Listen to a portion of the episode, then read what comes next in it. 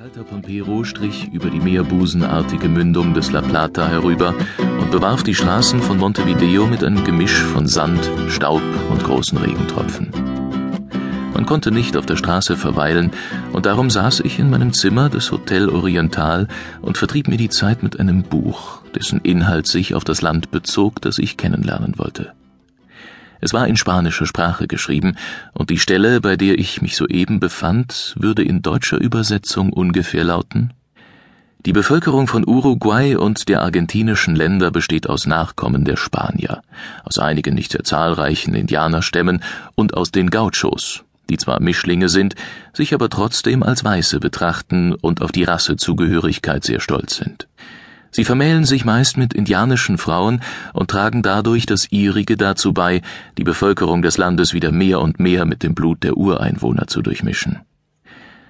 Der Gaucho hat in seiner Wesensart die wilde Entschlossenheit und den unabhängigen Sinn dieser Ureinwohner und zeigt dabei den Anstand, den Stolz, die edle Freimütigkeit und das vornehme gewandte Betragen des spanischen Caballero. Seine Neigungen ziehen ihn zum Nomadenleben und zu abenteuerlichen Fahrten.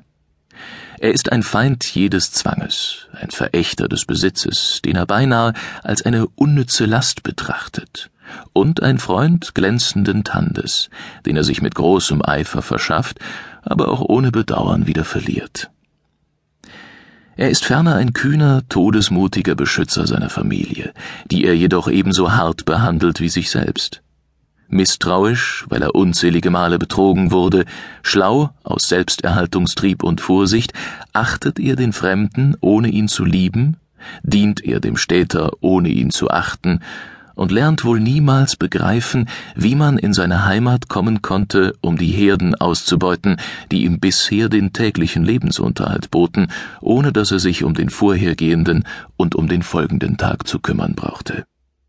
Seit sich im Lande eine besitzende Klasse gebildet hat, ruht der Gaucho, der sich tapfer für die Befreiung von der spanischen Herrschaft schlug, vom Sieg aus, hat niemals Belohnung verlangt und begnügt sich mit der bescheidenen Rolle, das Eigentum anderer zu schützen, wofür er nichts fordert, als dass man nie vergisst, dass er ein freier Mann ist und seine Dienste freiwillig leistet.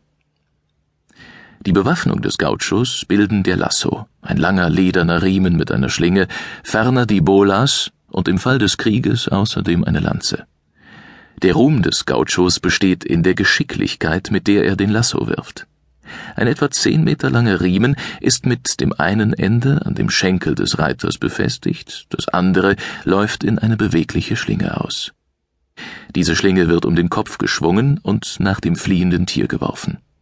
Trifft sie den Hals oder die Füße, so wird sie durch den Widerstand des Tieres zugezogen. Die Aufgabe des Pferdes ist es nun, die Spannung des Riemens auszuhalten, bald nachzugeben, bald Widerstand zu leisten. Der Reiter versucht indes, das gefangene Tier nach einem Ort zu ziehen, wo er es niederwerfen kann. Diese Art des Schlingenwerfens, die man la Sciar a Muerte nennt, ist sehr gefährlich und erfordert große Übung. Es ist vorgekommen, dass dabei durch die Verwicklung des Riemens dem Reiter die Beine zerbrochen wurden. Der Lasso hängt beständig am Sattel des Gauchos. Widerspenstige Pferde, Ochsen, Hammel, alles wird mit der Schlinge gebändigt oder gefangen. Bolas nennt man drei an Riemen zusammenhängende Bleikugeln. Zwei werden um den Kopf geschwungen, die dritte aber festgehalten, bis man sicher ist, das Tier mit dem Wurf zu erreichen. Die Kugeln schlingen sich dann um seine Beine und bringen es zu Fall. Die Hauptleidenschaft des Gauchos ist das Spiel. Die Karten gehen ihm über alles. Auf den Fersen hockend, das Messer neben sich in die Erde gesteckt, um einen unehrlichen Gegner sofort mit einem Stich ins Herz bestrafen zu können, spielt er mit zäher Ausdauer und wagt dabei kaltblütig auch das Kostbarste, was er besitzt. In der Estancia arbeitet der Gaucho nur, wenn es ihm gefällt.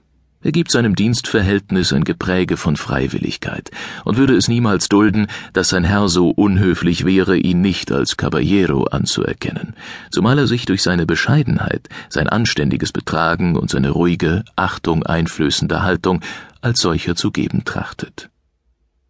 Wenn es ihm einmal nicht passt, die vom Herrn verlangte Arbeit zu verrichten, so sagt er, dass er nur zu der oder der Stunde und unter den oder den Umständen ans Werk gehen könne. Ist der Herr damit nicht einverstanden, so verlangt der Gaucho, ohne grob zu werden, seinen Lohn, setzt sich auf sein Pferd und sucht sich eine andere Estancia.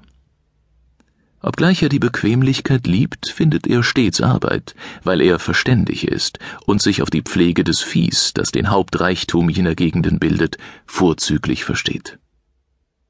So ist der Gaucho, den man nicht etwa mit den zwar kühnen, aber gewissenlosen Abenteurern verwechseln darf, die Frauen, Mädchen, Pferde, kurz alles entführen und stehlen, was ihnen gefällt und unbesorgt in die Zukunft hineinleben.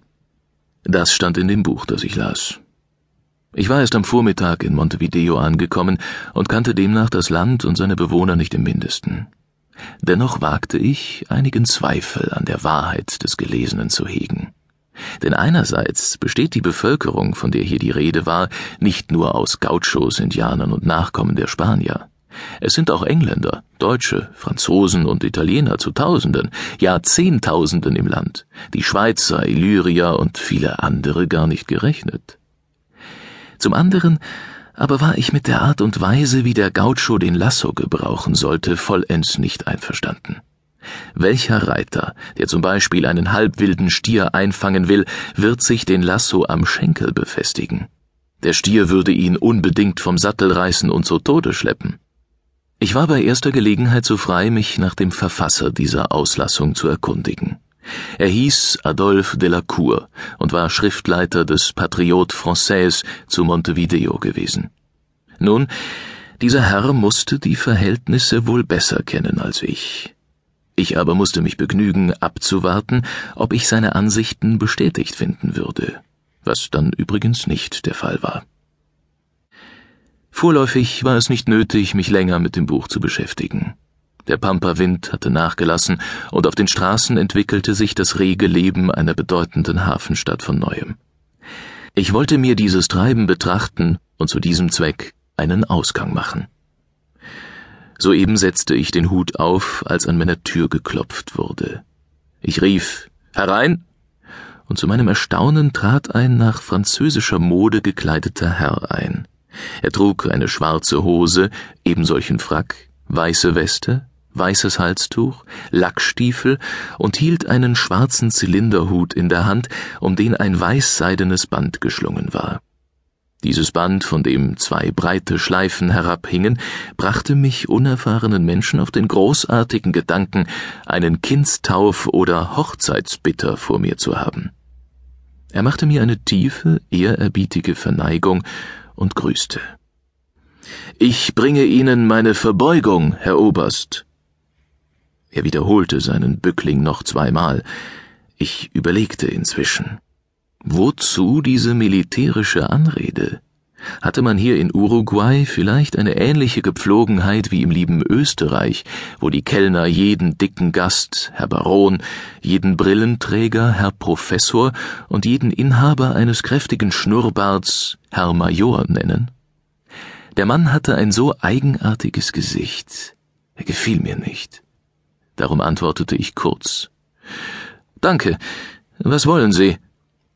Er schwenkte den Hut zweimal hin und her und erklärte, ich komme, um mich Ihnen mit allem, was ich bin und habe, zur geneigten Verfügung zu stellen. Dabei richtete sich sein Auge mit einem scharf forschenden Blick auf mich.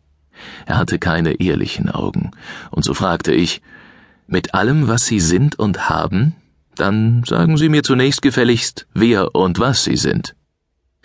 Ich bin Senor Esquilo Anibal Andaro, Besitzer einer bedeutenden Estancia bei San Fructuoso. Euer Gnaden werden von mir gehört haben.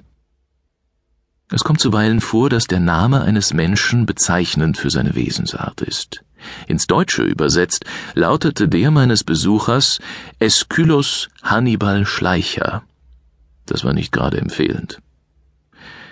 Ich muss gestehen, dass ich noch nie von Ihnen gehört habe, bemerkte ich. Da Sie mir gesagt haben, wer und was Sie sind, darf ich wohl auch erfahren, was Sie besitzen, um es mir anzubieten? Ich besitze erstens Geld und zweitens Einfluss. Er machte vor den beiden Worten, um sie besser zur Geltung zu bringen, eine Pause und sprach sie mit scharfer Betonung aus.